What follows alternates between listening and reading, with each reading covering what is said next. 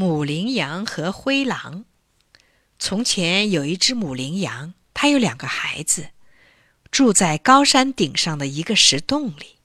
母羚羊非常爱自己的小羊，每次出去采食的时候，都用岩石把洞口堵好。可是有一次，一只老狼钻进了山洞，把两只小羊吞下肚去了。太阳落山的时候，母羚羊回来了。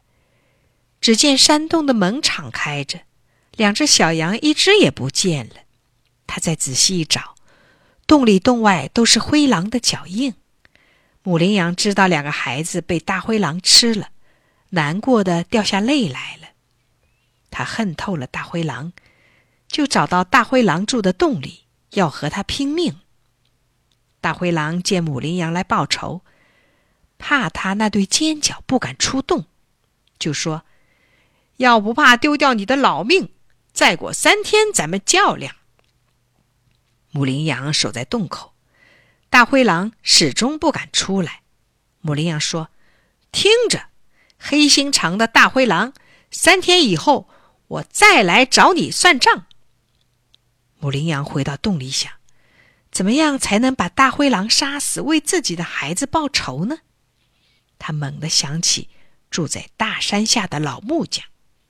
他挤下自己的鲜奶，酿成香喷喷的奶子酒，然后去找老木匠了。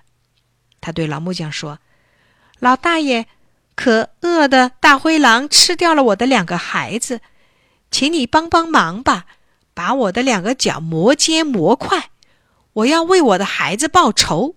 我没有什么好的礼物，只有这点奶子酒表表心意，请老大爷收下吧。”老木匠很同情母羚羊，答应了他的要求。他用刨子把母羚羊的两个脚修得又锋利又结实。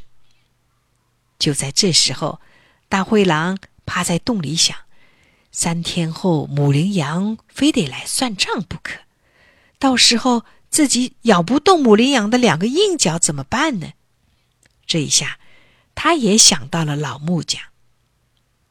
老灰狼找了几片树叶，包上几块土，来找老木匠说：“木匠老汉，我给你送来一包点心。你知道我年纪老了，牙齿已经不好，连肉也咬不动了，请你给我把牙齿磨快些吧。”老木匠知道大灰狼不是好东西，心里想：“你这个坏家伙，我要你永远也吃不成肉。”他拿起锯子，把大灰狼的四颗牙都锯下了半截，又在上下牙缝里塞上了木片。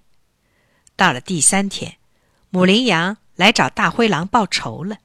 大灰狼还以为自己的牙锋利呢，他张开血盆大口向母羚羊扑过去，没想到一口咬下去，塞在牙缝里的木片都扎进了肉里。连上下牙都合不到一块儿了，疼得大灰狼嗷嗷直叫啊！趁这个机会，母羚羊竖起那磨尖的角，猛顶过去，一下子就把大灰狼的肚子给刺穿了。母羚羊报了仇，就搬到老木匠家，跟老木匠生活在一起了。